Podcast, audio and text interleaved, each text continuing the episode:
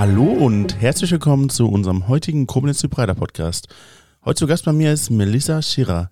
Melissa Schirer ist 30 Jahre alt, Physiotherapeutin und Hundemama. Das klingt sehr spannend. Ich bin mal gespannt, was dabei rauskommt. Ich kenne sie schon ein bisschen länger. Melissa ist gerade in einer speziellen Phase. Sie ist in einer Phase der Selbstfindung und persönlichen Entwicklung, weil sie gerade auch etwas durchgemacht hat, was ihr ganzes Leben verändert hat. Da werden wir später drauf kommen. Hallo Melissa. Hallo. Hallo. Wir kennen dich auch ein bisschen länger und weil du bist ja eigentlich die Physiotherapeutin meiner Frau gewesen und hast dann später eine Geschichte durchmachen müssen, die dich davon abgehalten hat oder dich davon abhält, weiter deiner Zunft nachzugehen. Darauf, wie gesagt, später mehr. Aber lass uns doch erstmal klären, was ist vor dieser Geschichte passiert? Also ich habe in äh, frühester Kindheit einen sehr wichtigen Menschen in meinem Leben verloren. Meine Omi, die Mama von meiner Mama damals. Meine Omi hatte Brustkrebs was wir Kinder, da waren wir noch ein bisschen kleiner, gar nicht so mitbekommen haben. Das war eines der prägendsten Erlebnisse, sage ich mal, meiner Kindheit, was mich auch ausgemacht hat. Woher wusstest du denn, dass die Brustkrebs hatte? Ich meine, du warst jung. Hast du das später nochmal äh, mit deiner Mutter besprochen oder wie kam es dazu? Ja, unsere Eltern haben das, also ich muss sagen, ich habe keine Geschwister, ich bin ein Einzelkind, aber ich habe eine wunderbare Cousine und drei wunderbare Cousins und das sind eigentlich meine Geschwister. Wir ja. sind zusammen aufgewachsen. Wir sind eigentlich alle im gleichen Alter auch und haben von frühester Kindheit an, seit wir Babys eigentlich sind, was zusammen gemacht. Und unsere Eltern haben uns das damals alles erklärt. Und tatsächlich haben mein lieber Cousin und ich beide einmal diese Brustprothese, die unsere Omi da hatte, kaputt gemacht, weil unsere Omi, wenn wir was mit der Familie gemacht haben, die immer auf ihrem Schränkchen neben dem Klo liegen hatte, weil sie da keinen Bock drauf hatte, das drinnen zu haben. Und dann haben wir damit rumgespielt auf der Toilette und haben es beide kaputt gemacht. und einmal hat es leider unser Hund auf dem Gewissen gehabt und ja, deswegen unsere Eltern haben uns das halt erklärt, was los ist, aber man konnte okay. das halt noch nicht so nachvollziehen dann auch, als man dann jünger war. Und sie ist äh, damals an ihrem Geburtstag, wollten wir sie im Krankenhaus besuchen fahren. Und dann kam ein Anruf, dass sie morgens aufgestanden ist und ihre Zimmernachbarin angelächelt hat und hat dann einen Hirnschlag bekommen und war tot. Wieso ist sie jetzt noch so präsent? Wieso weißt du das noch? Das war für mich einfach ein total prägendes Erlebnis damals, weil meine Omi wirklich mir neben meiner Mama eigentlich so der wichtigste Mensch in meinem Leben war und weil ich wirklich auch meine Kindheit viel bei ihr verbracht habe und auch viel mit ihr zusammen gemacht habe und weil sie mir einfach sehr wichtig war. Und ich werde das niemals vergessen, diesen Tag. Also ich weiß sehr viel nicht mehr aus der Jugend und aus der Kindheit, aber das werde ich niemals vergessen. Was hat das mit dir gemacht in so frühen Jahren? Also es verging eigentlich kein Jahr, wo wir auch nicht auch zusammen an, äh, an sie gedacht haben. Also ich habe auch ganz viel mit meiner Mama über sie gesprochen und mir ist das halt auch früher mal schon wichtig gewesen, dass man über die Menschen, die nicht mehr bei einem sind, trotzdem noch redet, damit sie nicht in Vergessenheit geraten. Das, was bleibt, ist genau das, ja. Das war mir immer sehr wichtig auch. Wie hast du deinen weiteren Lebensweg dann bestreitet? Also wir sind damals mit meinem Stiefpapa zusammengezogen. Okay, warum?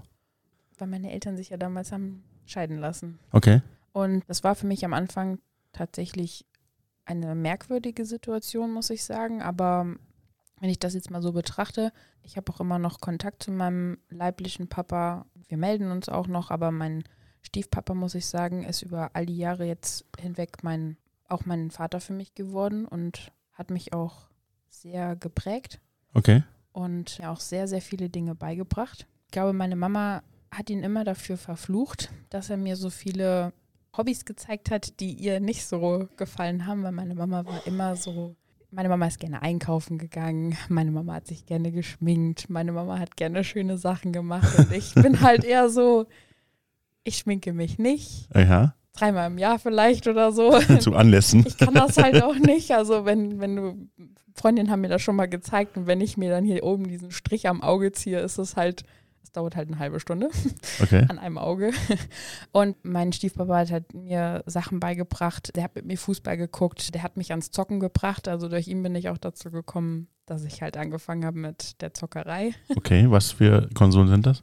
Xbox, also Xbox. Oh, die seltenste Konsole von allen. Also wir haben tatsächlich auch auf anderen Konsolen früher gespielt. Also ja. ich habe auch also als ich jünger war, natürlich Mario, Super Mario gespielt, ja. Klassiker, ja. Alten Nintendo noch, ne? Super Nintendo. Ja. Und Nintendo 64 natürlich. Hab ich alle zu Hause.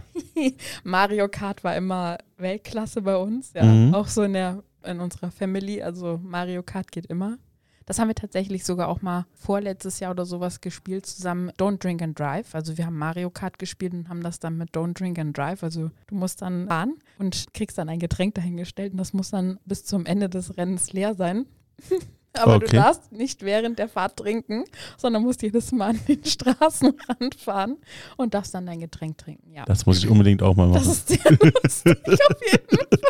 Und je später der Abend wird, umso lustiger wird es wahrscheinlich. das, das, war wirklich ist, äh, sehr lustig, ja. Und das hat deiner Mutter nicht gefallen, dass dein Papa dir sowas beigebracht hat? Nein, also was heißt nicht gefallen, aber sie hätte halt, glaube ich, gerne lieber so ein bisschen so ein Mädchen-Mädchen gehabt. Und äh, ich muss aber tatsächlich sagen, sie hat mir sehr, sehr viel beigebracht und hat mir sehr, sehr viele Werte vermittelt, für die ich sie immer lieben werde und für die ich absolut dankbar bin und auch meinem Stiefpapa absolut dankbar dafür bin, weil er mir handwerkliche Sachen zum Beispiel beigebracht hat. Also, also ist, bist du eine Kombination von beiden? Ja, also ich habe auch sehr viele Dinge, das merkt man aber erst, wenn man älter wird, von meinem leiblichen Papa auch okay. tatsächlich das merkt man ja immer nicht so, wenn man jünger ist, aber je älter man wird, desto mehr merkt man natürlich dann auch so, dass man so zu seinen Eltern auch so ein bisschen wird in manchen Dingen, ja.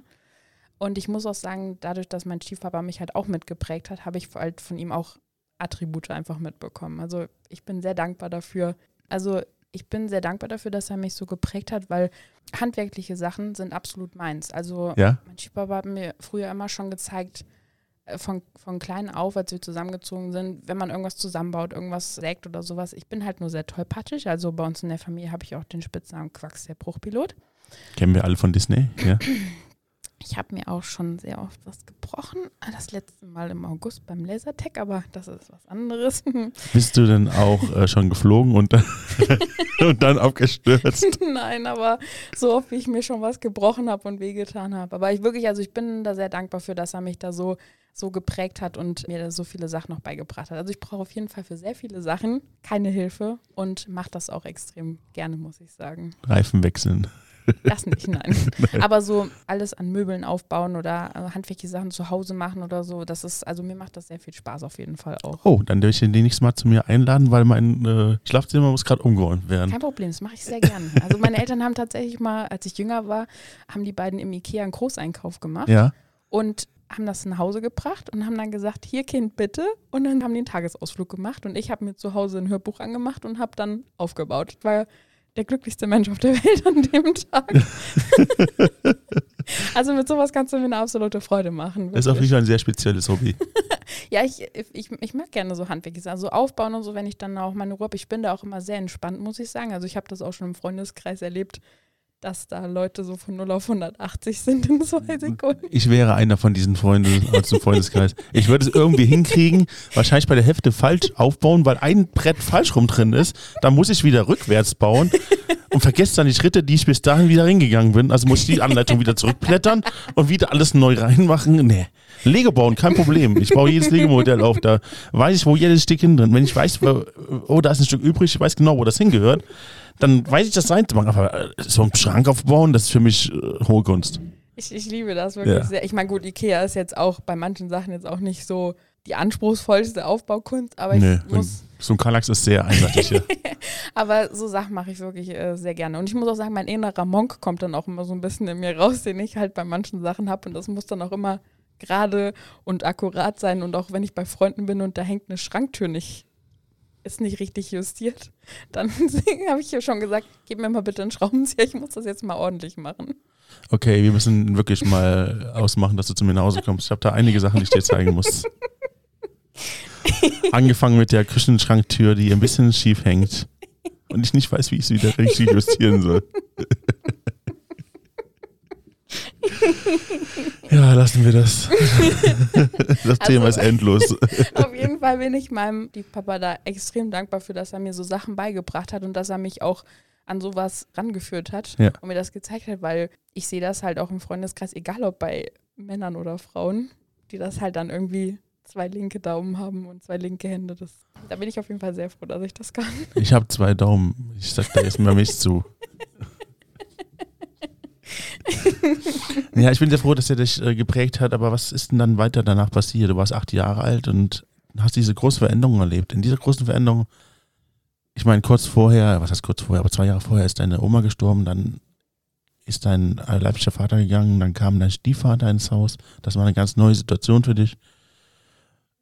Was war danach passiert? Wie hast, bist du damit umgegangen? Ich meine, du hast schon erzählt, es ist viel passiert, du hast ihn angenommen, er hat dir viel beigebracht. Aber wie war der Weg dahin? Also es ist schon schwierig zu sagen, dass man direkt mit der Situation klarkommt, wenn man jetzt so im Nachhinein darüber nachdenkt. Natürlich wäre man dann vielleicht mit Situationen anders umgegangen, aber ich glaube, das war damals halt schon sehr, sehr schwierig und sehr gewöhnungsbedürftig, sich an die ganze Situation zu gewöhnen, dann woanders dann auch zu wohnen, woanders in die Schule zu gehen und das war alles ein Umgewöhnungsprozess, sage ich mal. Also wir haben uns auch sehr viel gestritten, ja. Okay. Das will ich auch gar nicht bestreiten, weil wir sind ja alle sehr unterschiedlich auch und da sind dann auch mal ordentlich die Fetzen geflogen, aber im Großen und Ganzen hat sich das alles, glaube ich, so gut aufeinander eingespielt, dass man da auch dann irgendwann dann auch eine Familie wurde und dann auch ein Team dann wurde, sage ich mal. Okay. Was ist danach passiert? Also so generell, nachdem du ihn akzeptiert hast, was kam dann? Was für mich wichtig war, ist, dass ich nach der Schule, ich habe nach der 12. Klasse aufgehört mit der Schule. Okay. Also du warst, du warst in einem Gymnasium? Genau, ja. Ich war im Gymnasium. Ich habe dann nach der 12. Klasse aufgehört, weil ich dann tatsächlich auch mir Gedanken gemacht habe, was mache ich mit meiner Zukunft, was, was möchte ich mit meinem Leben anfangen. War mir dann halt auch unsicher, was, was, was will ich machen. Ich habe dann auch verschiedene Praktika gemacht in den Gebieten, die mir Spaß machen. Also ich war auch zum Beispiel auch bei einem Konditor.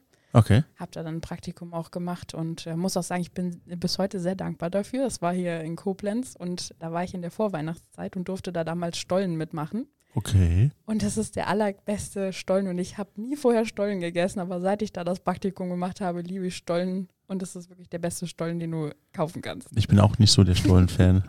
also es ist wirklich, ja. Und dann kam meine Mama tatsächlich auf die Idee, Mensch, Kind, was ist denn mit Physiotherapie? Wäre das nicht was für dich? Das war die Idee meiner Mama tatsächlich. Okay, warum sagt ihr das?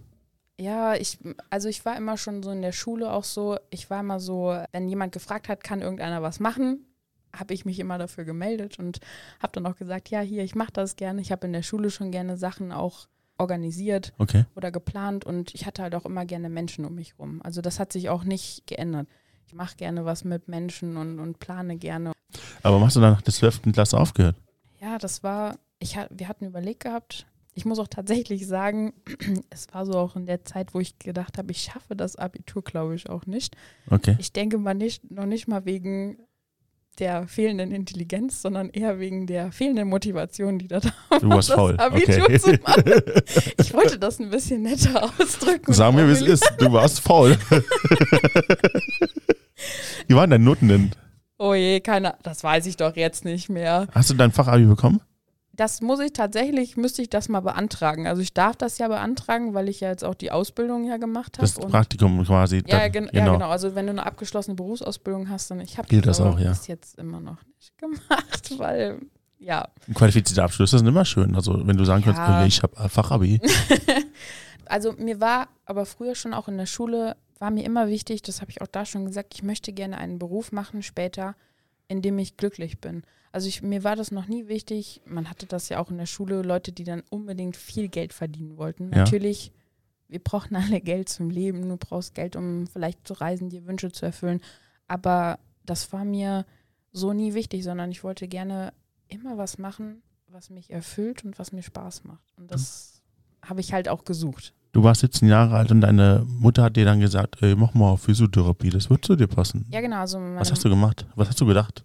Meine, meine Mama hatte mir das vorgeschlagen. Ich dachte so, hä? Ja, weil ich hatte halt auch noch nie so Berührungspunkte damit und habe halt so überlegt und habe halt so gedacht, ja, weiß ich nicht, dann machen wir vielleicht mal ein Praktikum, gucken wir uns das mal an. Also ich konnte mir da auch ehrlich gesagt nicht so richtig was drunter vorstellen. Uh. Und ich hatte auch immer schon, seit ich 14 bin, im Büro bei meinem Stiefpapa gearbeitet in den Ferien, weil ich das halt auch mal ganz schön fand. So ein Ferienjob, dass man so ein bisschen eigenes Geld verdient hat dann auch. Und es war wirklich auch immer schön. Aber ich habe immer gesagt, ich finde es super hier. Die Leute auch, die kennen mich ja stellenweise schon, seit ich halt klein bin. Aber das wäre nie was, was ich halt dauerhaft machen möchte. Physiotherapie. Nein, im Büro zu arbeiten. Ach so. Ja. ja. Und deswegen fand ich halt die Idee von meiner Mama ganz gut. Und dann habe ich mich dann im Brüderkrankenhaus dann beworben für ein Praktikum. Ja. und habe dann damals dann das äh, Praktikum da in der Physiotherapieschule gemacht. Wie war's? Also ich muss sagen, ich war vom ersten Tag an, ich glaube, die ersten zwei Stunden habe ich schon gesagt, okay, ich schreibe meine Bewerbung, das ist meins. Also ich dachte, jetzt kommt irgendwie sowas wie, ja, ich fand ihn eigentlich voll scheiße, den Beruf. Ich, da kam damit nichts anfangen. Aber du hast tatsächlich genau das Gegenteil gesagt. ja, also es war, es war wirklich, ich, ich war, also meine Mama ist ja auch einfach der Mensch, der mich ja auch immer eigentlich am besten kannte, sage ich ja. mal. Und ich glaube, sie hatte einfach da die die beste Idee überhaupt. Und ich war bei diesem Praktikum und man ist da mit den Schülern mitgegangen und er hat dann auch die Patienten behandelt, also so beim Behandeln zugeguckt und hat mit den Patienten auch geredet. Und ich habe wirklich so nach zwei Stunden gesagt, okay. Was ist in den zwei Stunden passiert, dass du dann schon gesagt hast, okay, ich bewerbe mich? Es war einfach dieses Gefühl, einem anderen Menschen zu helfen, dieses Gefühl, einem anderen Menschen etwas Gutes zu tun, und auch das Team. Also ich bin auch ein totaler Teammensch. Ich könnte mhm. das nie alleine irgendwie für mich arbeiten, sondern ich, ich brauche Menschen und ein Team um mich rum. Und dieses Team, was man da halt gesehen hat, auch, auch wie die miteinander gearbeitet haben, auch die Schüler, die dann die Lehrer auch irgendwas gefragt haben dann und den Patienten helfen wollten. Und als ich dann da bei Patienten mit dabei war und gesehen habe, wie, wie dankbar die Patientin zum Beispiel war, als wir da damals da waren. Ja, es war eine ältere Dame und das hat mich irgendwie auch wieder sehr geprägt. Ich glaube, das wird mein neues Lieblingswort. auch sehr geprägt und mir hat das einfach die ersten zwei Stunden schon so viel menschlich und emotional gegeben, dass ich gesagt habe, das möchte ich gerne machen. Als du deine Bewerbung geschrieben hattest, wurde dir dann auch angenommen oder wo hast du deine Ausbildung gemacht? Im Brüderkrankenhaus. Auch im Brüderkrankenhaus. Genau, also okay. es war tatsächlich so, dass man da einen Einstellungstest machen musste, also auch einen Ein Test? Okay. Sporttest. Ein Sporttest? ja, ich als nicht sportlicher Mensch. Okay. aber zu der Zeit war ich noch dezent schlanker als jetzt aktuell, aber ja, der, der, Sporttest, das hat auch alles gut funktioniert. Da war aber dann tatsächlich auch dann wieder das Thema mit meinen Noten. Und dann hat man mir dann nahegelegt, ich sollte vielleicht erst die Massageausbildung machen also äh, Masseurin und medizinische Bademeisterin. Und dann gegebenenfalls dann zu gucken, dass ich die Physiotherapie noch mache. Was ich tatsächlich auch sagen muss, bin ich sehr dankbar für. Hast du so gemacht? Ja. Ich verstehe den Unterschied gerade nicht. Ja, das ist, ist, genau das. Also wir ich verstehe, also ich kann mich, ich weiß, dass es manuelle Therapie nicht unbedingt massieren heißt, ja. sondern dass das auch bedeuten kann, dass man sich ich meine, ich kann es nicht genau erklären, aber ich hatte es auch selbst schon gehabt und dachte immer, manuelle Therapie bedeutet, jetzt wirst du durchgeknetet. Aber es ist, es war nicht so und ich durfte mich auch dann teilweise auch bewegen und spezielle Übungen machen, die ich bei der Physiotherapie nicht gemacht habe. Es gibt einen Unterschied zwischen Massage und eigentlicher Physiotherapie. Aktion und eher passive Aktion. Genau, also die Massage ist ja eigentlich eher so, dass du ähm, Leute, die halt sagen, Massage denken halt immer an Wellness und so ein so ein Gong und ein bisschen Öl, äh, Öl und ja. also und Delfinklänge und alles. Also wir haben und wirklich, Gerüche. Genau, wir haben wirklich halt medizinische Massage damals in der Ausbildung gelernt. Also wirklich, wir sind an die Körperstellen rangegangen. Ich hatte auch sehr tolle Lehrer, muss ich sagen, auch die uns das beigebracht haben. Wir haben auch Lymphdrainage, also das war auch ein Teil der Massageausbildung dann auch, was auch sehr intensiv dann auch nochmal war. Und ich bin im Nachhinein wirklich extrem dankbar dafür, dass ich das gemacht habe, weil die Ausbildung halt einfach etwas intensiver war, sage ich mal. Und dann danach die Physiotherapie dann ranzuhängen, war schon, war wirklich alles gut, so wie es gelaufen ist. Aber Lymphdrainage ist ja auch wirklich eine krasse Kunst. Also das kann nicht jeder. Ja, also ich muss auch sagen, so, ich habe das ja jetzt auch selber kennengelernt an mir. Und es ist halt auch schon so, dass es nicht jeder kann. Also alles in allem muss man einfach sagen, dass ich sehr dankbar und sehr froh darüber bin, dass ich diese beiden Ausbildungsberufe gemacht habe was ich da auch alles gelernt habe und auch sehr intensiv gelernt habe. Und muss auch sagen, dass ich auch dankbar dafür bin, dass man mir damals beim Aufnahmegespräch, äh, also beim Bewerbungsgespräch gesagt hat, dass ich die Massageausbildung dann vielleicht vorher noch machen soll. Weil. Weil? Ich denke die ganze Zeit, du erzählst, ja, es war cool, es war cool, es war cool. Warum? Also sagen wir es mal so. Ich bin voll gespannt jetzt. Sagen wir es mal so, man bekommt in der Schule immer gesagt, du musst da und da und da immer gut sein. Hatte ich nie. Ja. Hat auch keiner von uns, glaube ich. Also ganz viele Fächer, die ich damals in der Schule gelernt habe, denke ich mir so, what the fuck habe ich da damals gelernt? Was gehört dazu? Mathe? Unter anderem.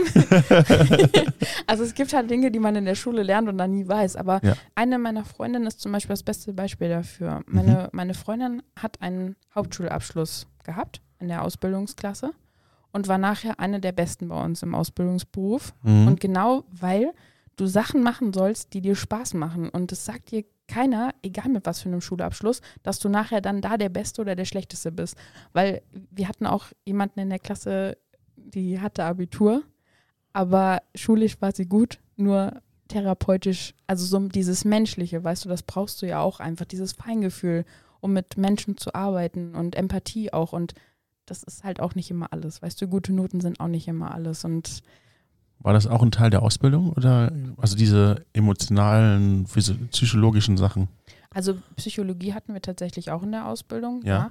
Aber ich muss sagen, dass man da eher mehr so das Menschliche auch gesehen hat und auch wie man in der Klasse untereinander war. Also meine Freundin, wie gesagt, die mit dem Hauptschulabschluss hat mich sehr viel auch gelehrt. Die hat auch gedacht, sie schafft das nicht, aber die hat sich wirklich so den Hintern aufgerissen und war dann nachher wirklich eine der Besten und hat das ganz, ganz toll gemacht. Und das hat mir halt wieder gezeigt, dass man alles schaffen kann, wenn man es nur will.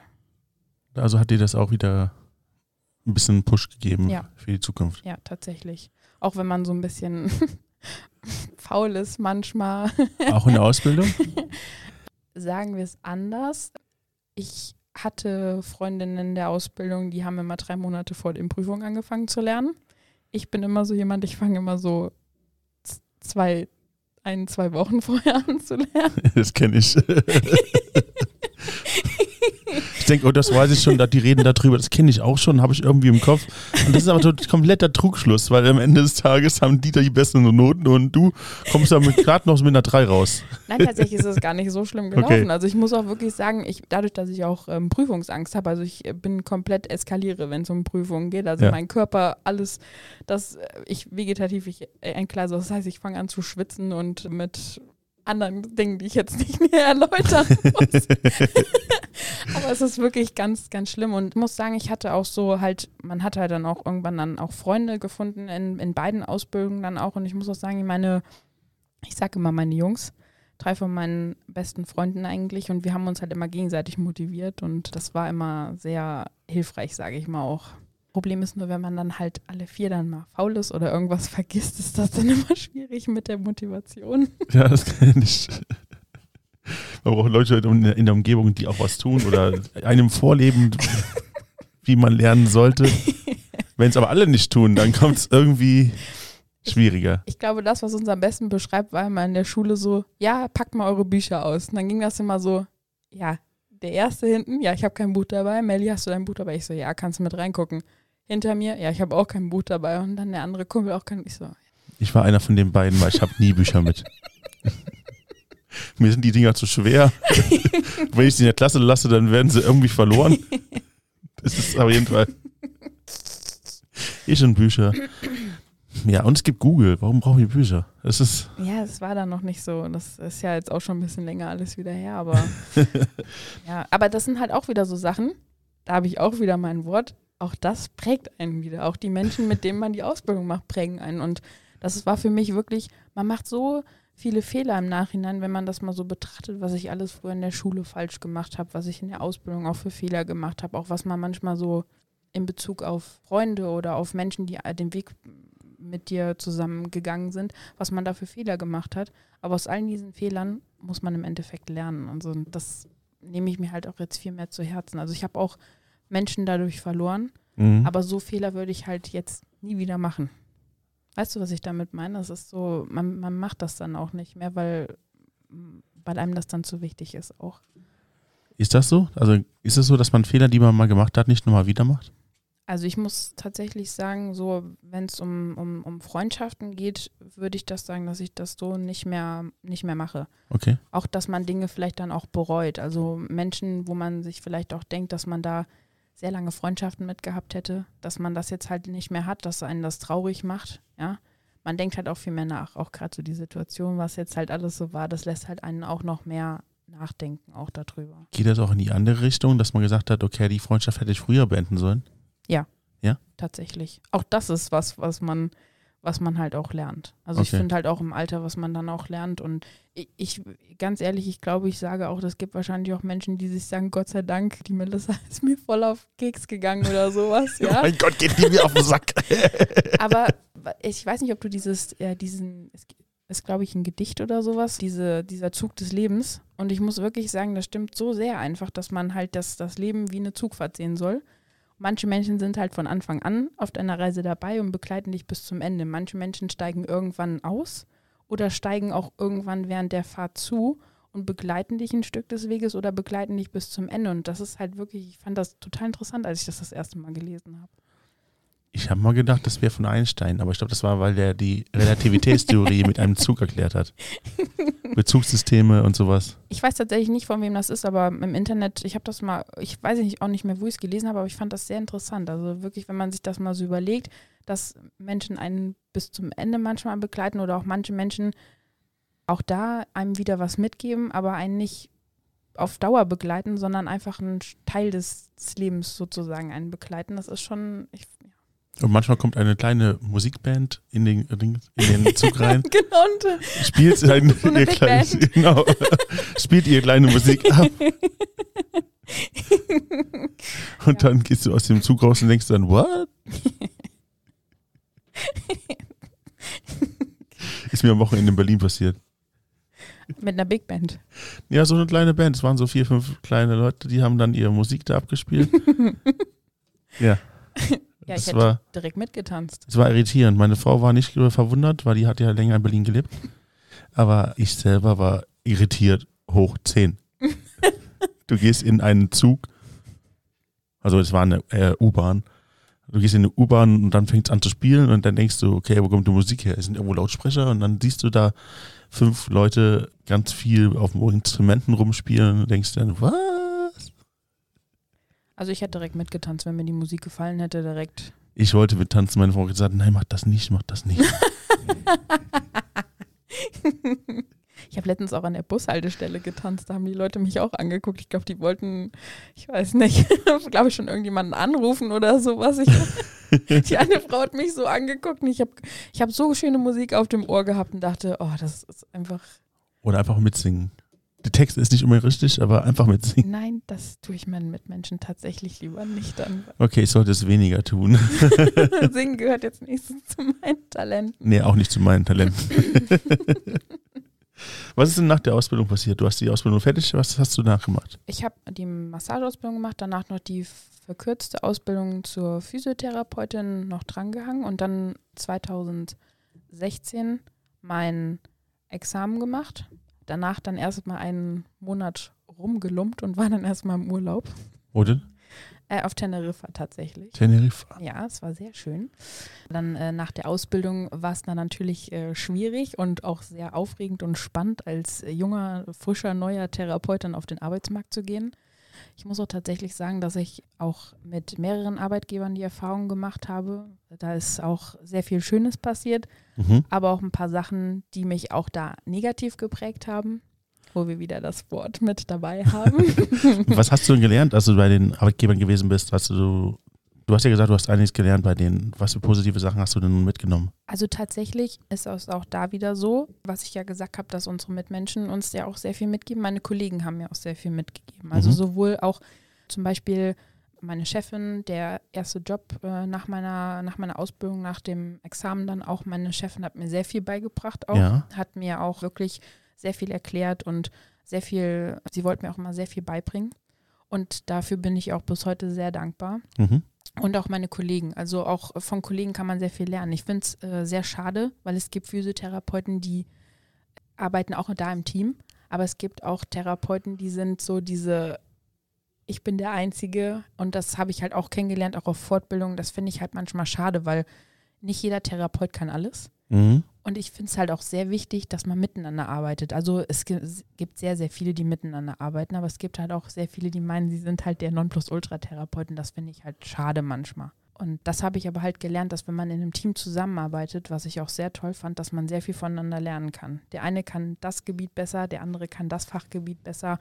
Wenn man das miteinander kombiniert, hat man dem Patienten bestmöglich geholfen auch. Und so sollte es auch eigentlich sein. Das ist auch der Grund, warum man ein Team bildet weil jeder andere Kompetenzen hat, um dann ja. die Stärken zu zeigen. Genau, und das war mir halt auch immer sehr wichtig. Deswegen habe ich halt auch, ich hatte da, habe auch eine negative Erfahrung gemacht, was mich dann, das war ein kurzes Gastspiel, sagen wir mal so. Ja. Und das hat mich dann auch wirklich dann nochmal dann darauf gebracht, dass man wirklich in einem Team arbeiten will und halt, halt auch für einen Chef arbeiten will, hinter dem man auch steht. Wirklich. Und so das, sollte es sein, ja. Ja, das sollte man auch wirklich immer so für sich behalten. Also man sollte sich auch niemals irgendwie ver, verbiegen lassen, sagen wir es mal so. Mhm. Ja? Klar muss man sich dann auch etwas einordnen, dann auch in ein Team, aber man sollte sich nie irgendwie verbiegen lassen, dann auch damit man in ein Team reinpasst. Na gut, das war jetzt deine berufliche Erfahrung, aber du hast auch andere Erfahrungen währenddessen gemacht. Was ist denn noch so passiert? Ja, das war tatsächlich, glaube ich, mit die intensivste Zeit in meinem Leben. War damals in der Massageausbildung 2012 war das. Hat meine Mama die Diagnose Eierstockkrebs bekommen. Okay. Und da war ich mitten in der Zwischenprüfung tatsächlich, bin dann auch durch eine Prüfung gerasselt und äh, meine Lehrer haben mich dann damals dann auch aus den Gründen dann natürlich die Prüfung dann nochmal wiederholen lassen, dann, weil es war halt alles out of order in dem Moment, ja, die Diagnose dann auch. Und ähm, ja, da ging das halt natürlich los.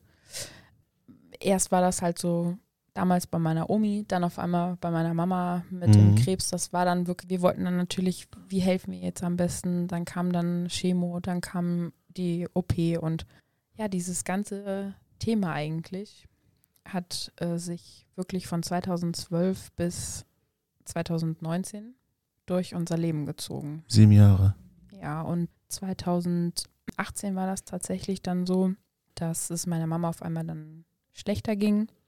Sie hat dann langsam auch abgebaut, weil wir hatten immer wieder die Jahre über OPs und es ging ihr dann auch wieder gut, dann ging es wieder bergauf, dann hatte sie Behandlung dann auch, dann ich weiß gar nicht, wie viele Ärzte und verschiedene Behandlungsmethoden wir kennengelernt haben. Ich bin dann auch in dem, vor dem Examen, vor dem Physioexamen tatsächlich eine Woche vorher mit meinem besten Freund nach Berlin gefahren, mhm. um einen Tag bei meiner Mama zu sein, weil sie da operiert wurde in der Charité. Und dann sind wir eine Nacht da geblieben und sind am nächsten Tag wieder zurück, weil wir dann den Tag darauf, weil unsere Examenswoche angefangen hat. Und das war wirklich alles ein bisschen viel in der Zeit. Aber meine meine Mama, ich glaube, so jeder kann das nachvollziehen. Ich bin ein, ein Mama-Kind und meine Mama und ich, wir konnten uns fetzen, bis die mhm. Schwarte kracht. Aber meine Mama ist für mich einfach immer noch der wichtigste Mensch in meinem Leben und hat mich, hat mir so viel beigebracht und mich zu dem Menschen gemacht, der ich heute auch bin. Mhm. Und das war für mich dann einfach selbstverständlich, dass wir in der Zeit dann auch zu ihr gefahren sind. Und ja, als es dann angefangen hat, dass es ihr so schlecht ging, war dann 2018 kam sie dann auch ins Krankenhaus und ja, zu der Zeit habe ich dann auch nicht mehr gearbeitet, sondern war dann bei ihr, weil wir waren noch über zweieinhalb Monate im Krankenhaus. Ich habe dann auch tatsächlich eigentlich fast da gewohnt auf der Station. Ich habe dann auch unser Zimmer weihnachtlich dekoriert mit Lichterketten dann auch und ich durfte mich auch frei bewegen auf der Station. Ich kannte dann nachher auch alle da, aber es war halt, es war eine sehr es war eine sehr, sehr intensive Zeit. Also ich war auch nachher irgendwann wirklich mal so am, am Ende meiner Kräfte, muss ich sagen. Also auch wenn man das gerne gemacht hat, aber jeder kann das, glaube ich, nachvollziehen, wenn man irgendwann mal so über seinem Limit ist, dann, ich, wir haben uns dann auch mal gestritten, was, im, was mir im Nachhinein wirklich leid tut, weil ich mich nie mit ihr streiten wollte und hätte ich das gewusst, wie sich das alles noch weiterentwickelt, hätte ich die Zeit, glaube ich, auch ganz anders genutzt, auch tatsächlich. Was ist dann passiert? Ja, es es war dann so, dass wir meine Mutter wieder mit nach Hause holen konnten, dann auch. Wir sind dann auch dreimal die Woche dann da ins Krankenhaus gefahren. Das war auch nicht gerade in Koblenz, sondern wir mussten ein Stück dann auch fahren und dann ist sie dann auch dreimal die Woche dann auch da operiert worden. Ich war dann die ganze Zeit dann auch mit. Ich habe dann auch die Pflege zu Hause übernommen, weil ich mhm. ja durch die Ausbildung da überhaupt keine Berührungsängste mit hatte. Und dann waren wir im Februar 2019 nochmal im Krankenhaus da. Da sollte sie dann nochmal eine große Operation bekommen. Und bei der Operation, also danach, hat uns dann der Professor dann zu sich gerufen und hat uns dann gesagt, dass er meiner Mama nicht mehr helfen kann. Und ja, dass meine Mama sterben wird. Okay. Und das war dann für mich wirklich so dieser Moment, da ist in mir innerlich alles so zusammengebrochen, aber ich wollte das halt auch nicht so zeigen, weil man will ja natürlich für seine Mama dann stark sein, weil die konnte halt diese, diese wunderschöne Frau, die immer so das Leben genossen hat und wirklich sich immer schön gekleidet hat und viel gelacht hat und viel äh, gerne gegessen hat und Wein getrunken hat und die konnte halt einfach nichts mehr. Also wir mussten ihr wirklich bei allem helfen Und jeder, der schon mal einen Menschen irgendwie so erlebt hat, der wirklich an einer schweren Krankheit leidet, mhm. man leidet einfach mit, weil man diesem Menschen einfach nicht helfen kann, wenn es ihm nicht gut geht. Ja? Man will alles tun, damit es ihm gut geht, aber irgendwann ist die Grenze erreicht, wo es nicht mehr geht. Ja, und das war wirklich, also ich bereue das im Nachhinein auch, dass ich in Situationen so reagiert habe, wie ich reagiert habe, weil ich einfach wirklich so über meinem Limit war, dadurch, dass ich da auch Tag und Nacht auch im Krankenhaus war und bei ihr war und mir das auch alles zu viel war, hätte ich das gewusst, dass das die letzten, die letzten Monate mit meiner Mama sind. Ja. Hätte ich das, glaube ich, anders genutzt auch. Weißt du, was ich meine? Das ich weiß, was du meinst. Aber ich glaube, dass du einfach nicht anders handeln konntest in dem Moment. Ja. In dem Moment hast du ja auch so viel Leid erfahren, hast du viel gemacht und musstest auch mit diesen ganzen Gedanken klarkommen und fertig werden. Und das hat dich auch selbst mitgenommen und in manchen Situationen reagiert man dann niemals so, wie man sonst reagieren würde. Und das ist nichts, was dir im Nachhinein in Anführungsstrichen leid tun muss, sondern eher sollte dir die Zeit, die du trotzdem mit deiner Mutter hattest, äh, wichtig sein. Und das ist das, was du daraus lernen solltest. ja, ich muss auch sagen, ähm, ich bin zum Beispiel auch so ein Frust- und äh, Stress- und schlechte Laune-Esser. Ja? Ich meine, ich esse sehr gerne. Ich esse auch sehr gerne. Ich liebe es zu essen und Schokolade und Bier, Whisky, oh, Wein. Kinderschokolade, so. oh. Aber in der Zeit muss ich tatsächlich sagen, äh, dass ich da auch wirklich extrem zugenommen habe, auch weil im Krankenhaus, ne, weil auch wenn meine Mama dann im OP war, ich war dann alleine dann auch, ja, ich habe dann, ich habe viel gelesen, ich habe Hörbücher gehört, ich habe Fernsehen geguckt und halt einfach war wirklich da für sie da und musste mich aber ablenken und ich habe dann da halt einfach auch gegessen, ja, einfach Schokolade und weil das einfach so dieses, ja, im Nachhinein denke ich mir auch so, das hat mir wirklich den Arsch gerettet. Obwohl das Krankenhausessen nicht wirklich gut ist. Das Krankenhaus, nein, nein, ich rede nicht von Krankenhausessen, das war schrecklich.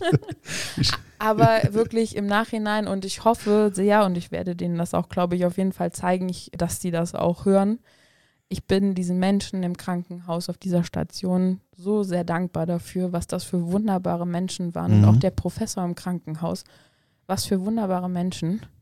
Weil ich glaube, ohne diese tollen Menschen hätten wir das nicht so hinbekommen. Also ohne diese Menschen, die uns da so aufgefangen haben und uns so unterstützt haben und mir da wirklich das Gefühl gegeben haben, dass wir da alle Hilfe bekommen. Ja. Nicht allein sind. Genau. Ja. Und ja, und dann war es halt dann, also es war uns meine Mama hat da öfter schon drüber geredet, in den Jahren davor auch, wenn, was wäre, wenn. Ich wollte das nie hören. Mhm. Ich glaube, das will nie irgendwie ein Kind hören, wenn die Eltern darüber sprechen, über den eigenen Tod. Ja. Das ist schwer, ja. Ja, und dann war es halt an der Zeit, dass wir sie dann mit nach Hause geholt haben. Mhm. Im Februar 2019. Und ihr das dann halt zu Hause versucht haben, so schön zu machen, wie es geht. Aber ich muss sagen, ich, das kann man auch gar nicht so erklären. Ich habe da auch noch nie so viel drüber geredet, auch mit Menschen, die mir nahestehen, weil man kann das auch, glaube ich, manche Situationen gar nicht erklären, wie sich das angefühlt hat. Ich war ja 24-7 wirklich nur noch für meine Mama da, also auch nachts oder so. Ich bin, ich habe auch nicht mehr geschlafen. Ich habe mir im Krankenhaus so einen leichten Schlaf angewöhnt, auch weil ich war immer direkt da, wenn irgendwas war und habe auch versucht zu helfen. Mhm. Das habe ich halt auch zu Hause gemacht. Also ich habe wirklich nachher auch mit dem Pflegedienst, das ist auch unser Hausarzt und der Herr Malmann vom Pflegedienst. Und das kann ich auch wirklich nur so sagen, der Dr. Thielen aus Waldeschen, der Herr Malmann vom Pflegedienst. Diese zwei Menschen sind so wunderbare Engel und die haben mir so viel geholfen auch und die sind mir so sehr ans Herz gewachsen.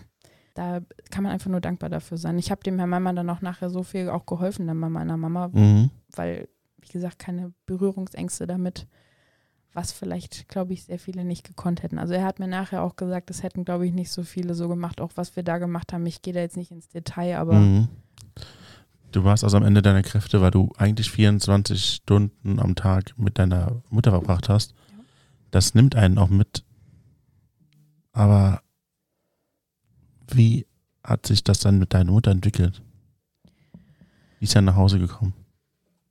Ja, so am Anfang, als wir sie mit nach Hause genommen haben, war es natürlich noch so, sie hat das ja noch mitbekommen, aber sie hat ja dann auch, sie hatte den Bauch halt auch durch die OPs dann offen. Der Bauch ist leider auch nicht mehr zugegangen. Dadurch, dass es ihr halt dann auch immer schlechter ging, hat sie natürlich dann auch stärkere Schmerzmittel bekommen und mhm. äh, man kann das wenn man das noch nie selber mitgemacht hat, glaube ich, sehr schwer nachvollziehen, wie das ist, einen Menschen, einen geliebten Menschen zu sehen, der so abbaut langsam. Also mhm. diese, diese wunderschöne Frau, die immer so auf ihr Äußeres geachtet hat, immer so viel gelacht hat, die dann wirklich nachher dann einfach nicht mehr sie selbst war. Ich habe wirklich bis zum Schluss auch versucht, immer ihre Lieblingscreme aufzutragen, ihr Lieblingsparfum aufzutragen, ihr die Haare zu kämmen und ich habe ihr bis zum Schluss jeden Tag gesagt, dass ich sie liebe. Mhm. Und sie hat mir das, solange sie das noch konnte, immer erwidert. Und dann zu der Zeit habe ich natürlich halt nicht auf mich selber geachtet, sondern habe halt immer nur nach meiner Mama geguckt und war dann irgendwann mal unter der Dusche. Mhm. Das war, ich weiß den Tag gar nicht mehr genau, das war auf jeden Fall im März und ich war unter der Dusche und habe dann, ich weiß auch gar nicht mehr, wie ich das genau gemacht habe und gehe dann da so über meine, ähm, an meiner linken Brust so lang und dachte, hm, komisch, da ist irgendwas, was da nicht hingehört. Und habe dann da einen Knubbel in meiner Brust getastet. Du willst mir jetzt erzählen, dass dir das auch passiert ist? Ja. Ich Noch während dein, du die ganze Zeit auf deine Mutter geachtet hast? Genau. Also ich stand unter der Dusche, ich bin über meine Brust drüber gegangen, dachte so, hä, komisch, irgendwie gehört da was nicht hin. Aber ich habe mir halt nichts dabei gedacht, weil ich ja. habe halt auf meine Mama die ganze Zeit so geachtet und ne, ich habe dann auch das so zu meinem Hausarzt gesagt, weil der Georg also kennt mich ja schon seit ich klein bin. Ich so, ja, das, und der so, ja, du gehst jetzt mal zum Arzt. Da bin ich dann natürlich, dann habe ich einen Termin beim Gynäkologen gemacht und habe dann gesagt, ja, hier so und so. Zu diesem Mann gehe ich übrigens nie wieder. Das war dann der letzte Besuch bei, bei dem Herrn. Mhm. Der hat mir dann gesagt, ja, das ist bestimmt irgendwie eine Zyste und da müssen wir mal eine Stanze machen. Da sitzt man dann da als junge Frau, hat keine Ahnung, was der gerade von einem will. Mhm. Und der Mensch, mit dem ich am liebsten darüber geredet hätte, war nicht mehr in der Lage dazu, mit mir darüber zu reden, weil sie schon, weil meine Mama war schon so weg durch die Medikamente, auch hat sich dadurch auch sehr verändert. Mhm. Ja.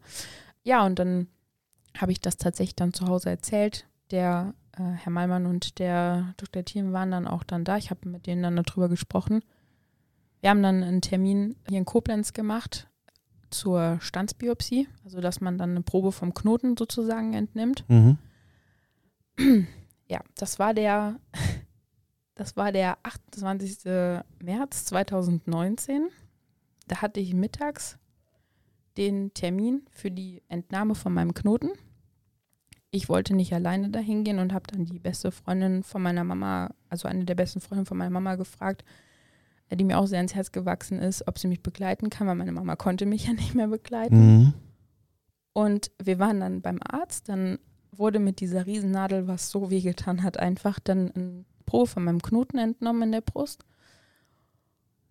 Und dann war es natürlich dann so, ja, jetzt müssen wir halt warten. Ne? Und dann sind wir nach Hause gekommen und die Freundin von meiner Mama hat halt auch einen Hund und dann habe ich mir unseren Hund geschnappt. Äh, eine andere Freundin von meinen Eltern war auch noch bei uns zu Hause, die hat dann auf meine Mama aufgepasst, solange wir nicht da waren, weil mein Stiefpapa musste auch die ganze Zeit dann auch arbeiten. Ne? Mhm. Das war für ihn ja auch alles eine sehr, sehr schwierige Zeit dann auch. Deswegen habe ich mich ja dann wirklich auch für uns beide sozusagen, wenn er nicht konnte, um meine Mama gekümmert, weil er musste ja auch arbeiten und er musste auch den Kopf dafür auch haben. Und dann sind wir dann an dem Tag nach der Entnahme, kamen wir dann nach Hause, haben uns die Hunde geschnappt und sind spazieren gegangen. Und äh, auf dem Rückweg hat mein Stiefpapa mich angerufen und hat dann gesagt, ich glaube, ihr solltet besser nach Hause kommen. Ja, dann sind wir nach Hause gekommen und äh, dann war meine Mama friedlich eingeschlafen. Okay. Ja. Und es war wirklich, es, dieser Tag war, ich werde das, glaube ich, niemals in meinem Leben wieder vergessen. Ich lache jetzt nicht, ist so nur, ich bin auch gerade. Ja, wir haben dann auch noch, wir haben auch noch der unserer Familie und den engsten Freunden dann die Möglichkeit gegeben, sich von meiner Mama dann auch zu verabschieden. Mhm ich muss auch sagen, auch durch diese Situation, auch da hat mir wieder ein ganz toller Mensch geholfen, abgesehen von Freunden und Familie, die ähm, Bestatterin hier aus Koblenz. Äh, mit der habe ich immer noch Kontakt und das ist so ein wundervoller Mensch, wirklich. Wir sind auch fast im gleichen Alter und wir haben immer noch Kontakt zueinander und die war wirklich, hat so viel auch geholfen und hat das dann auch alles geplant und dann auch, dass meine Mama noch bei uns bleiben konnte, dann auch am nächsten Tag dann abgeholt wurde und dass wir uns noch in Ruhe von ihr verabschieden konnten, hat sich um alles gekümmert. Ja, und das, das Wochenende dann, das war so, das war ganz komisch. Und an vier Tage danach, am 1. April, saß ich mit meinem, äh, mit meinem besten Freund damals dann im, im, im, Auto zusammen. Wir wollten Blumen holen. Wir waren in Mülheim-Kerlich beim Blumenriss auf dem Parkplatz. Das weiß ich noch, das werde ich auch niemals vergessen. Und ich wollte Blumen holen, weil ich es einfach schön machen wollte. Meine Mama hat es immer schön gemacht zu Hause und wollte mhm. immer, dass Blumen da sind und dass es bunt ist und dass es schön ist und duftet. Und ich wollte einfach Blumen holen für sie. Auch einfach, dass es schön ist. Wir standen auf dem Parkplatz und ich habe einen Anruf gekriegt von meinem Hausarzt. Und mein Hausarzt hat dann gesagt, ja, Melissa, ich weiß gar nicht, was ich sagen soll. Und dann hat er mir gesagt, dass ich Brustkrebs habe. Entschuldigung, das ist so ironisch jetzt. Ja, es war halt 1. April und es war leider kein schlechter April-Scherz. okay, schön, dass du es gesagt hast, weil ich dachte, in der Situation wäre das erst unpassend gewesen. Ich, ja. ich, kann, ich kann darüber auch nur, es war echt. Es ist echt komisch. Also es ist, es, ja. es war halt innerhalb von vier Tagen jetzt einfach echt. Ist viel passiert, ja. Ja, ich habe einfach den wichtigsten Menschen in meinem Leben verloren und bekomme dann gesagt, dass ich, dass ich auch diese, also dass ich auch einfach Krebs habe, einfach diese Scheiße auch habe. Es tut mir leid, wenn ich das so sage. Nein, nein, das ist richtig. Dass, dass du das bekommst oder hast, was dafür gesorgt hat, dass der Mensch, der vier Tage vorher gestorben ist, nicht mehr da ist. Ja. Und du hast Angst gehabt, dass der ganze Leidensweg, den sie erfahren hat, du jetzt auch erfährst. Tatsächlich war das noch nicht mal mein Gedanke, nee. sondern mein erster Gedanke war wirklich, wie sage ich das meiner Familie und meinen Freunden? Und vor allen Dingen, wie sage ich das meinem Papa? Also, wie, wie sage ich ihm das zu Hause? Ne? Wie hatten die Freundin, die mit dir unterwegs war, das aufgenommen? Das war mein, das war mein bester Freund, er saß mit mir ah, im okay. Auto. Und ich muss tatsächlich auch sagen, das war, ist neben meiner Mama auch mit der wichtigste Mensch in meinem Leben, weil mhm. ich weiß gar nicht, was ich ohne den und meine Familie, meine Freunde gemacht hätte. Was hat er denn gemacht? Also er hat, er ist auch Physiotherapeut mhm. und hat mich durch die ganze Zeit auch begleitet mit meiner Mama und hat halt geholfen und ähm, war wirklich bei allem auch da. Okay. Und wir saßen dann im Auto dann zusammen und ich habe das dann gesagt bekommen und habe halt erstmal angefangen zu weinen, weil ich voll überfordert war. Und mein Hausarzt war halt auch einfach voll überfordert. Und wirklich so der erste Gedanke, okay, wie sagst du das jetzt? Wie sagst du das zu Hause? Wie sagst du das deiner Familie und wie sagst du das deinen Freunden? Und ich wollte mit meiner Mama darüber reden, aber ich konnte nicht mehr mit nee. meiner Mama darüber reden. Sie war leider nicht mehr da. Und das war für mich wirklich so, ja, keine Ahnung. Das, kann man nicht erfinden. Ja, es, ah. ja, das ist echt ein Thema, das, also so zu erleben, Schade. Schade, dass du das durchmachen musstest, weil ich kann gar keinen Grund finden, warum, weil es einfach nur scheiße ist. Entschuldigung, ich kann es nicht anders sagen, aber in der Situation findet man kein anderes Wort. Also es ist einfach nur scheiße. Aber auch da, muss ich sagen, war ich sehr froh, ja. dass ich einfach so tolle Menschen von Anfang an in meinem Umfeld hatte, weil der Onkologe, in Bonn, der meine Mama so lange betreut hat, auch, auch wo sie Chemotherapie hatte und alles. Das ist wirklich einer der tollsten Menschen überhaupt. Mhm. Und ich hatte dann natürlich dann ja auch dann, ich kannte sie alle, weil ich meine Mama ja auch ganz oft zur Chemo auch begleitet habe und bei ihr war und habe dann da angerufen und habe dann gesagt, was los ist und hatte dann zwei Tage später einen Termin und wir saßen da im, im Zimmer und haben uns angeguckt und haben gesagt, ja, okay, also deine, deine tolle Mama, sagt er zu mir, ist noch nicht mal vor einer Woche, ist, ist sie noch nicht mal einfach eingeschlafen und ist nicht mehr da. Und jetzt sitzt du hier und wir müssen besprechen, wie wir deine Behandlung planen. Und ich dachte so, what the fuck? Es war einfach wirklich so dieser Moment und wir saßen und haben einfach nichts mehr gesagt. Aber es war einfach, es war zu viel in dem Moment. Ich glaube, es hat noch keiner geschafft, dass ich sprachlos bin. ja, und dann haben wir halt, wir haben das Vorgehen geplant. Ich musste ja dann auch die Beerdigung musste, planen. Sowas, ja, wir mussten, ja. genau, wir mussten die Beerdigung planen. Wir mussten, ich musste dann aber auch zuvor untersuchen. Wir mussten ja gucken, oh, hat der Krebs schon gestreut? Inwieweit ist er schon gewachsen? Ähm, ist schon das Lymphsystem befallen? Das waren ja alles so, wir hatten ja nur die Tests vom Knoten sozusagen und ich musste ja dann auch dann zu den Untersuchungen dann auch. Und wie gesagt, diese Bestatterin und ich hoffe sehr und ich werde dafür sorgen, dass sie das hört. Die hat wirklich uns so, so, so sehr geholfen einfach. Es, es ist eine ganz, ganz wundervolle Frau. Ja. Ich glaube, das ganze Team von Menschen, das dir geholfen hat, wird diesen Podcast bestimmt hören. und sie werden, sie werden die Geschichte kennen und sie werden wahrscheinlich die ganze Geschichte wieder miterleben. Ja. Ich bin auch sehr dankbar, dass du mir die Geschichte erzählst und dass du die Kraft gefunden hast, mir diese Geschichte und den Hörern die Geschichte zu erzählen. Und jetzt sind wir natürlich in einer, an einem Punkt angelangt, wo ich glaube, einen größeren Schlag ins Gesicht kann man da eigentlich nicht mehr kriegen. Du bist aber heute nicht der Mensch, der die ganze Zeit traurig ist. Du bist nicht der Mensch, der jeden, wenn du reinkommst und dann denken die auch, nee, schon wieder die Traurige. Genau das Gegenteil ist der Fall. Du bist ein sehr fröhlicher Mensch, ein sehr wahnsinnig liebevoller Mensch. Wie hast du es geschafft, mit diesem Schlag ins Gesicht, diesen drei, vier, fünf, sechs, 18, 15 Schlägen ins Gesicht. Mitten ins Gesicht. Mitten ins Gesicht. Wie hast du es geschafft, da wieder rauszukommen? Was hast du gemacht? Was ist passiert? Also ich muss tatsächlich sagen, dass diese erste Woche so das Ganze, da muss man erstmal mit klarkommen. Ne? Ja. Dann klar auch die, meine Mama, wir lieben Sylt. Also Sylt ist immer unsere Herzensinsel. okay. Und Sind auch teuer und sind auch schön. Nein, das stimmt überhaupt nicht. Sylt ist nicht, also es kommt immer drauf an, was man von Sylt erwartet. Aber Sylt ist so wunderschön und so tolle Natur und man kann sich da so toll entspannen auch. Und das ist einfach, äh, das war unsere, ist meine Herzensinsel und Mamas Herzensinsel auf jeden Fall Ja. auch, ja. Und auch von meinem, äh, von meinem Stiefpapa. Meine Mama hatte eine wirklich wunderschöne äh, Seebestattung bekommen, auch was ich sagen muss, was ich finde, der respektvollste und schönste Abschied von meiner Mama war. Mhm. Und auch der Kapitän hat es so schön gesagt, weil meine Mama, wie ich eben schon erwähnt hatte, so eine Frau war, die es halt immer schön mochte. Und sie hat gesagt, ich möchte niemals beerdigt werden, weil allein schon der Gedanke, dass irgendwelche Krabbelfische an mir nagen oder über mich krabbeln, hat sie gesagt, nein. Und der Kapitän hat gesagt, überall auf der Welt ist Wasser. Und das war für mich so dieses Zeichen, egal wo ich auf der Welt bin, ich brauche kein, kein Grab oder sowas, sondern egal wo ich auf der Welt bin, wenn ich irgendwo am Wasser stehe und Meeresrauschen höre oder einen Fluss habe oder so, habe ich einfach, habe ich diese Verbindung auch zu meiner Mama. Siehst du, und das ist genau dieser positive Vibe, den ich meine. Wie hast du es geschafft, aus dieser, dieser Woche rauszukommen? Was hat dir die Kraft gegeben und was ist noch passiert?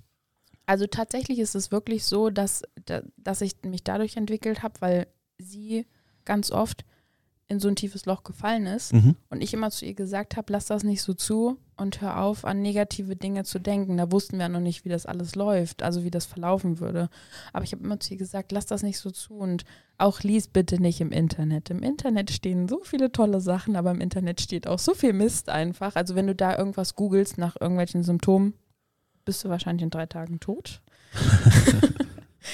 Und das, was ich ihr halt geraten habe, habe ich mir dann selber für mich dann einfach genommen. Ja. Also ich habe halt, ich war traurig, ich war am Trauern, aber ich war, ich glaube, ich hatte auch gar keine Zeit zu trauern, weil ich einfach, ich musste mich damit beschäftigen, dass wir das alles mit mir halt dann planen. Und ich muss sagen, was mich am meisten aber aufgebaut hat, waren einfach meine Familie, meine Freunde. Also die Menschen, die mich umgeben haben und mein Hund haben mich da sehr viel aufgefangen und sehr viel da zurückgeholt. Und ich habe halt gesagt, ich lasse, ich gebe mich nicht auf. Weil das hätte meine Mama auch nicht gewollt, weil natürlich kriegst du die Diagnose. Ich habe aber tatsächlich meinen Onkologen auch gefragt, ja, wie sieht es denn aus mit Alkohol trinken? weil ich mit meinen, weil ich mit meinen Mädels gerne feiern gehen wollte. Ja. Weil ich gedacht habe, ja, scheiß der Hund drauf. Ist egal, ich, ich habe die, diese, diese Diagnose gekriegt und ich weiß nicht, wie es weitergeht, aber ich möchte gerne das genießen. Weißt du? Also das war für mich so, ich hatte nicht die Angst, dass ich, dass ich bald nicht mehr da bin, sondern einfach, ich wollte gerne meinem Körper positiven Input geben. Weißt du, was ich meine? Also Ja. es war wirklich, ich, ich liebe es zu tanzen. Ich bin ein Mensch, ich, ich gehe total gerne tanzen. Also ich kann wirklich vier Stunden tanzen. Ich sehe dann zwar aus, als ob ich irgendwie einen drei Stunden Marathon gelaufen bin. An der Bushaltestelle zum Beispiel? Ja. Wie gesagt, so kein Sport. Aber das war für mich sowas, was mir positiven äh, Input gegeben hat, auch einfach. Also ich, ich wollte mich nie aufgeben, Mhm. weil das hätte meine Mama auch nicht gewollt. Und das wollte ich auch selber nicht. Und ich habe gesagt, Krebs, du kannst mich mal am Arsch lecken. Du hast mir so viel schon genommen, aber das nimmst du mir nicht. Und hast es geschafft? Ja. Ja? Und äh, es, ich muss sagen, es war ein sehr harter Weg. Mhm. Wir haben ja auch aktuell Brustkrebsmonat. Ja. ja. Deswegen ist das ja für mich auch nochmal gerade wichtiger, auch einfach das Thema. Pinktober. Pinktober, ja. Es war ein sehr, sehr harter Weg.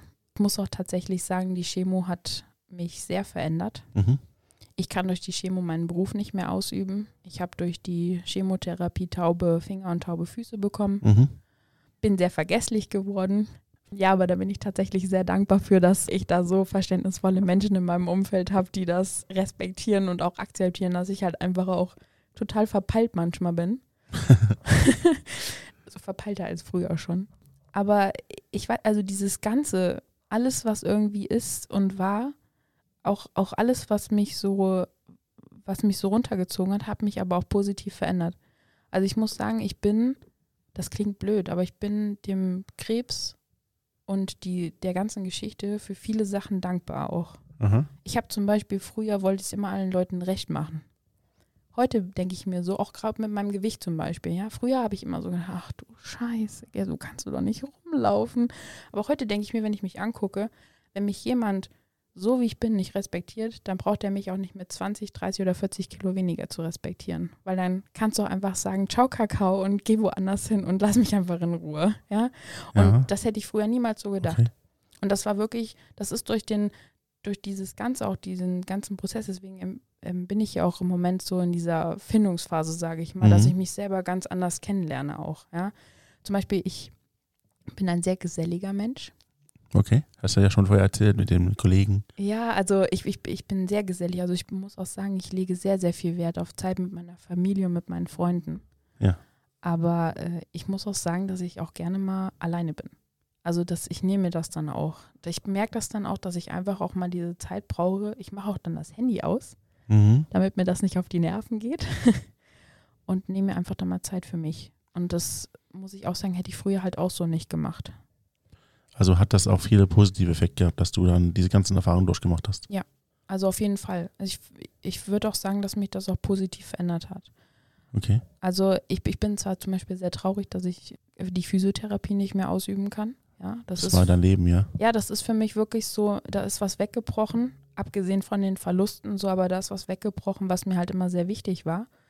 Und deswegen muss ich jetzt halt, ich muss was anderes finden. Ich bin auf der Suche nach was, was mich, ich möchte was haben, was mich glücklich macht, was mhm. mich, was mich mit Freude erfüllt. Ich muss mit Menschen arbeiten. Ich muss ein bisschen Abwechslung haben, was planen können. Einfach äh, Dinge machen, die mir Spaß machen. Und äh, das muss ich jetzt halt finden. Ja, natürlich macht einen das traurig. Mich fragen auch ganz oft Leute so, ja, aber willst du nicht mal wieder in deinem alten Beruf arbeiten? Da sage ich dann, ja, kann ich nicht. Das geht halt nicht, weil mhm. meine Hände sind mein Arbeitswerkzeug und wenn die Finger taub sind, dann kann ich da leider nicht mehr, nicht mehr arbeiten dann auch. Das ist sehr schade. Aber du wirst deinen Weg finden. Auf jeden Fall. Also ich muss auch sagen, ich war früher mal schon so und ich gehe auch, glaube ich, meiner Familie manchmal ein bisschen damit auf die Nerven, aber die lieben mich auch dafür. Mhm. ich hoffe, sie hören sich das auch alle an. Ich äh, bin immer schon so gewesen, dass ich den Menschen, die ich gern habe, auch das gerne sage. Also ich sage auch gerne, ich habe dich lieb. Wenn, wenn ich jemanden lieb habe, dann sage ich das auch. Auch wie, wie ich das bei meiner Mama gemacht habe, dass ich sie liebe. Weil ganz ehrlich, man weiß nie, wann man das den Menschen, die man liebt oder die einem wichtig sind, das letzte Mal im Leben sagen kann. Und deswegen sollte man das auch oft sagen und zeigen, dass einem die Menschen in seinem Umfeld wichtig sind und dass man dankbar dafür ist, dass man sie hat. Das ist eine schöne Einstellung und ein schöner Impuls, den du uns gegeben hast. Ja, also das ist auf jeden Fall, es ist mir sehr, sehr wichtig. Ich wirklich das, ich, ich bin zum Beispiel auch die, die, die Mutti, sagen sie alle immer.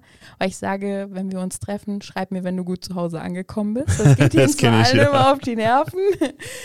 Aber ich denke mir dann halt immer so, ja, ich will wissen, dass du gut zu Hause angekommen bist. Ich habe zum Beispiel einen Kumpel, der ist halt so überhaupt nicht emotional. Mhm. Ich bin halt so ein Emotionsbündel. Und das kommt halt manchmal so aus mir raus. Ja, ich, ich habe, glaube ich, manchmal auch zu viel Empathie und zu viel Emotionen. Aber auch da, wenn man befreundet ist, kann man halt damit umgehen. Und der weiß zum Beispiel, wie ich bin. Ich weiß, wie er ist und wir sind super gut befreundet auch. Und man muss halt auch einfach mal die Macken an seinen Mitmenschen und seinen Freunden und seiner Familie ein bisschen mehr zu tolerieren wissen, sage ich mal. Du lernst also gerade sehr viel über dich selbst und über die Menschen in deinem Umfeld. Ja, auch. Ja. Also, dass man halt auch anders miteinander umgeht auch. Aber was ich auch sagen muss, und das sage ich halt auch gerne, dass man einfach auch viel mehr zu schätzen wissen sollte. Mhm. Also zum Beispiel, dass man, ich habe es bei meiner Mama gesehen oder auch während der Chemo, als ich irgendwann dann nicht mehr konnte. Ich konnte irgendwann eine Zeit lang keine drei Schritte mehr gehen, weil ich so Schmerzen hatte. Ich, ich konnte nicht mehr, ich konnte nicht mehr, ich konnte nichts mehr essen. Ich bin ein Mensch, ich liebe Essen. Ich konnte während der Chemo, ich konnte nichts mehr essen, weil es hat nach nichts geschmeckt. Oder es hat so metallisch geschmeckt, dass ich einfach gesagt habe, nee, ich will nichts mehr. Der erste Kakao, den ich, ich weiß es noch, der erste Kakao, den ich hier im Altstadt-Café getrunken habe. Ich kann dir gar nicht sagen, wie, wie toll der geschmeckt hat. Ich habe da gesessen, habe gedacht, ich habe den heiligen Kral in der Hand und habe diesen Kakao getrunken und habe wirklich dann eine halbe Stunde dran rumgenippt. Du wirst lachen, ich kann das sogar nach, nachvollziehen, sogar exakt nachvollziehen, weil ich selber hatte das auch. Ich habe eine Krankheit, die das verursacht und konnte nichts mehr schmecken. Ich habe dann währenddessen tatsächlich nur Cheeseburger und Tomatensuppe gegessen. Das war nichts anderes. Meine Frau musste immer ins Krankenhaus kommen und mir Cheeseburger und Tomatensuppe vom Italiener mitbringen. Aber nur die eine, die cremige, die auch sahnig schmeckt. Aber es hat ja nach gar nichts geschmeckt. Also war es mehr oder weniger die Konsistenz, die ich mir geschmeckt habe. Und ich habe immer so Maggi-Tropfen getrunken, um zu merken, ob es immer noch so Auf, ist. Ja, okay. ja. Am Anfang war das dann so, so ölig. Ich habe einfach nur ein Kratzeis gegessen. Und das war ölig. Und ich dachte, das Kratzeis wäre nicht in Ordnung. Habe ich das zweite gegessen, das war genauso. Und ab dem nächsten Tag konnte ich exakt gar nichts mehr schmecken. Ich habe mehr Maggi getrunken, es hat wie Wasser geschmeckt. Und äh, als ich dann wieder schmecken konnte, war das wie so, wie so ein Neuerfinden der ganzen Geschmackswelt, wie als wenn ich noch nie geschmeckt hätte. das war eine ganz intensive neue Welt. Ich habe viel schärfer gegessen, ich habe viel würziger gegessen, obwohl ich gern Maggi esse, sowieso. viel würziger. Ja, das war eine ganz andere Welt, wieder alles neu kennenzulernen. Ich habe früher keinen Fisch oder Shrimps oder irgendwas in der Richtung gegessen oder Sushi und heute esse ich Sushi. Das ist komplett irritierend. Aber das hat einfach auch was äh, verändert. Man hat die Welt neu kennengelernt dadurch. Aber auch das, wie du das ja gerade sagst, ist mhm. ja auch genau das, was man mehr zu schätzen wissen sollte, ja. Genau. Also ich habe zum Beispiel auch einen anderen guten Kumpel, der sagt immer, Essen ist für ihn Energiezufuhr, weil er lacht mich immer aus, weil ich immer fünf Stunden gefühlt esse. Aber ja. ich genieße einfach Essen, weil Essen ist für mich einfach, auch wenn ich im Urlaub bin oder so, ist das einfach, Essen ist für mich so, so wichtig. Und ich habe so viel Sachen durch den Brustkrebs einfach gelernt an mir selber und in meinem Umfeld, dass man einfach viel, viel mehr genießen sollte, viel dankbarer auch dafür sein sollte, was man hat, dass man morgens allein schon, dass man aufstehen kann und sich über irgendeine unnötige Scheiße aufregen kann, ja, dass man keine schlimmeren Probleme hat, sage ich mal. Mhm. Und dass man das einfach viel, viel mehr zu schätzen weiß auch. Und deswegen ist mir das auch jetzt nochmal so wichtig und ich glaube, ich nerv auch manchmal so ein bisschen mein Umfeld damit, aber ich sage auch einfach, tastet euch ab, achtet auf euren Körper, achtet auf euch selber, allein schon, ich habe es nicht gemacht. Ich bin ganz ehrlich, ich habe mich nicht regelmäßig abgetastet, weil das für mich immer so, ja, es war immer so weit weg irgendwie. Dann dadurch, dass meine Mama das ja hatte, war das halt der Berührungspunkt ganz anders. Aber jetzt mittlerweile, ich habe, meine Arbeitskollegin hat zu mir gesagt, sie hat meinen Instagram-Post gelesen, hat gesagt, nachdem ich das gelesen habe, habe ich mich erstmal abgetastet. Mhm. Habe ich gesagt, einer schon mal mehr, der sich abtastet. Weil wenn man das einmal im Monat macht, und es gibt auch ganz viele Männer, die das nicht wissen, dass auch Männer Brustkrebs bekommen können. Ja. Mhm. Ganz viele Männer wissen das nicht. Ich hatte während der Chemotherapie einen Mann da sitzen, der hat Brustkrebs gehabt und hat dann auch Chemotherapie bekommen. Und das wissen sehr, sehr viele Männer nicht. Und auch ihr Männer solltet eure Brüste regelmäßig abtasten. ich bin gerade ein bisschen irritiert, das war mir echt nicht bewusst. Ja, siehst du, es ist wirklich, weil ja. ähm, äh, das, man redet nicht darüber. Es gibt so viele Tabuthemen heutzutage in unserer Gesellschaft, wo nicht drüber geredet wird. Zu viele. Krankheiten gehören auch dazu. Ja. Und ich finde, das ist kein Tabuthema. Ich bin von Anfang an offen damit umgegangen, weil ich, ich habe mir gedacht, warum soll ich das verstecken? Weißt du? Weil wenn ich die Haare irgendwann verliere und dann irgendwie so, ja, da getuschelt wird. Oh, die hat doch bestimmt was, ja. also dann, ich habe mir so gedacht, nee, ich gehe da Anfang, von Anfang an gehe ich da offen mit um. Für mich war das auch ein bisschen so, ich konnte mich da auch selber ein bisschen, sage ich mal, mit therapieren, weil ich das aufgeschrieben habe. Aber ich habe auch dadurch ganz viele tolle Menschen kennengelernt. Und ich glaube, wenn wir offener und ehrlicher mit vielen Dingen umgehen würden in unserem Leben, wäre vieles auch leichter. Natürlich ist das nicht alles immer schön, ja. Ähm, auch wenn man mal ehrlicher zueinander ist, das habe ich mir auch angewöhnt, ehrlicher zu sein Ja, also auch gerade so, ey, du gehst mir gerade ultra auf die Nerven. Lass mich jetzt einfach mal in Ruhe. Ja, aber auch dafür ist man befreundet, sage ich mal, dass man das dann auch einfach mal respektiert. Genauso habe ich gesagt, möchte ich das dann auch wissen. Wenn ich mein, meiner Familie und meinen Freunden auf die Nerven gehe mit Sachen, dann sollen die mir das ehrlich sagen. Ja? Wieso ist das alles so? Wieso bist du so jetzt so offen geworden? Wieso hast du die ganzen neuen Fähigkeiten an dir festgestellt oder diese neue Erkenntnis auf dich selbst? Ich glaube, wenn du sowas hattest und dich sehr viel auch damit beschäftigst, dass das Leben vielleicht zu Ende sein kann. Also ich habe es ja gesehen, wie schnell das einfach alles ging, weißt mhm. du. Meine Mama ist gestorben, vier Tage später bekomme ich selber gesagt, ich habe Brustkrebs. Dass dieser Prozess irgendwie in, in, uns selber und auch wenn du manchmal guckst, es gehen Menschen manchmal aus dem Haus morgens raus und, und kommen niemals wieder. Weißt du, dass man muss sich das einfach mal immer wieder vor Augen führen, wie, wie dankbar man einfach dafür sein soll. Und deswegen habe ich sehr viele Sachen einfach hinterfragt. Mhm. Also deswegen sage ich halt auch, ich bin offener geworden. Ich bin, muss ich sagen, ich kann gut austeilen. Ich kann aber manchmal nicht so gut einstecken, weil ich dann immer so ein kleines, empfindliches Pinchen dann bin. Aber auch daran, das übe ich auch. Ja, weil ich kann ja nicht zu den Leuten offen und ehrlich sein, aber dann halt auch dann immer dann direkt so ein bisschen so. auch das ist so ein Prozess, glaube ich, wo man an sich einfach arbeiten muss auch. Okay. So, du hast uns erzählt, dass der Krebs dich dein ganzes Leben begleitet hat, dass deine Oma dann gestorben ist und dass dich das auch mitgenommen hat. Und durch diese Erfahrung hast du dich auch verändert. Das klingt so, als wenn wir uns komplett auf Krebs einschießen würden. Es ist aber eigentlich mehr als das. Also du hast ja die Physiotherapie gelernt, du hast in der Schule gelernt, dass du mit Menschen viel Spaß haben kannst und deswegen auch die Physiotherapie gemacht hast, also die Ausbildung zur Physiotherapeutin. Du ähm, hast viele, viele, viele, viele tolle Menschen kennengelernt, die dir im Leben so viel geholfen haben und die dir gezeigt haben, dass das Leben anders ist als das, was du erlebst. Dass diese ganze, ich kann es nicht anders sagen, Mist, die dir passiert ist, dass, das, dass dieses ganze Thema äh, einen Menschen komplett mitnimmt. Und wenn man Menschen hat, die einem helfen, durch diese ganze Sache durchzukommen, durch dieses ganze Leid, diese ganze neuere Situation, diese Anstrengungen, dieses 24-7 aufpassen und angestrengt sein und trotzdem dann Hilfe zu bekommen, einen so viel Kraft gibt, dass man am Ende des Tages selbst auch die Kraft hat, das auch zu überstehen. Sagen wir es auch mal so, also ich muss halt auch sagen, natürlich haben wir viel jetzt über Krebs geredet, ja. aber ich bin immer schon ein Mensch gewesen. Ich habe gerne gelacht, ich habe sehr, sehr gerne und sehr viel Spaß in meinem Leben und das war, glaube ich, auch was, was ich mir auch nicht nehmen lassen wollte. Also egal, wie schwer es einfach manchmal ist, ja, dass man immer wieder versuchen soll, aufzustehen und für sich selber zu kämpfen. Ich habe auch ein Tattoo, dass man immer an sich selber glauben soll. Mhm. Ja? Weil, man, weil wirklich dieses an sich selber glauben hilft so viel. Und ich habe mir einfach gedacht, nein, du nimmst mir nicht meine gute Laune, meinen Spaß und mein Lachen, auch wenn es mir wirklich mal richtig beschissen ging. Aber das, das habe ich mir nie nehmen lassen. Und einfach, ich, ich, ich nehme das jetzt so, dass mich das einfach auch positiv verändert hat und auch mich noch verändert. Also ich bin jetzt einfach noch in diesem Prozess, dass mich das einfach auch positiv verändert und dass man viel mehr auch noch lacht und schöne Dinge im Leben erlebt. so, dann lass uns doch jetzt den Ende des Podcasts einläuten. Ich bin gespannt, was jetzt als letzte Weisheit noch mit auf den Weg gegeben wird. Wir haben das vorher schon besprochen, du weißt, dass das so ist. Was möchtest du unseren Zuhörern noch mit auf den Weg geben? Ich möchte gerne sagen, dass ihr jeden einzelnen Tag genießen sollt. Seid jeden einzelnen Tag dafür dankbar, was ihr habt und wen ihr um euch rum habt.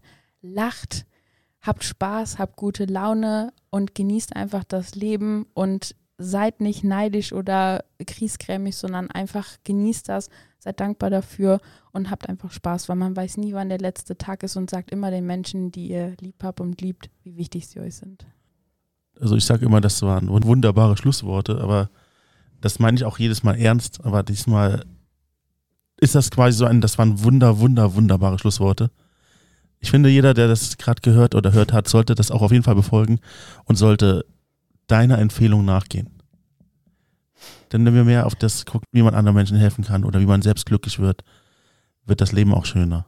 Man hat vielleicht auch nicht die Möglichkeit, jemandem noch zu sagen, dass man ihn lieb hat, weil der auf einmal weg ist. Und ich habe eine Sache noch, die ich noch sagen muss. Ich weiß, wir sind bei den Schlussworten, aber. nein, nein, sag, was du möchtest. Es ist, es ist dein, dein Podcast. Sagt wirklich einfach mal euren Mitmenschen viel mehr nette Sachen. Ich bin auch so, ich bin viel offener geworden. Ich sage auch fremden Menschen auch gerne einfach mal Komplimente, egal ob Mann oder Frau. Okay. Einfach mal seinen Mitmenschen nette Worte sagen, weil es gibt so viel Mist heutzutage auf der Welt, auch gerade im Internet. Es wird so viel Mist geschrieben und mhm. gesagt wenn man einfach mal, so wie ich letztens an der Ampel gestanden habe, eine Frau, die sah so schön aus, die hat so ein tolles Outfit gehabt. Ich habe gesagt, boah, du siehst so schön aus. So, die hat mich angeguckt, hat mich angelächelt und hat gesagt, Dankeschön, du hast mir den Tag versüßt. Wirklich einfach nette Worte sagen. Und wenn einem irgendwas an einem anderen Menschen nicht passt, dann behaltet es für euch. Und wenn ihr irgendwas Schönes an ihm findet, dann sagt es einfach. Ja, einfach wirklich mal bisschen netter wieder zueinander sein. Meine Freunde, die sagen immer, ich bin da immer so ein bisschen, aber wirklich, wenn man einfach mal wieder netter zueinander ist, ist, glaube ich, auch das Leben mal wieder ein bisschen schöner. Das ist ja kein unwichtiges Thema. Ja. Ja. Entschuldigung. Melissa, vielen Dank, dass du heute hier gewesen bist. Und auch vielen Dank, dass du uns deine echt wahnsinnige Geschichte erzählt hast. Unglaubliche Geschichte. Und ich freue mich, dass du heute hier gewesen bist und dass du uns diese spezielle Geschichte erzählt hast und wir daraus einiges lernen können. Dankeschön. Ich fand es auch sehr schön, bei dir zu sein. Es hat sehr viel Spaß gemacht, auf jeden Fall auch. Ja, es war traurig, es war lustig und teilweise sogar lehrreich. ich wünsche dir einen schönen Tag. Ich wünsche allen, die zuhören, einen schönen Tag und ich hoffe, es hat euch gefallen. Habt alle einen schönen Tag. Bis zum nächsten Mal, Melissa. Danke.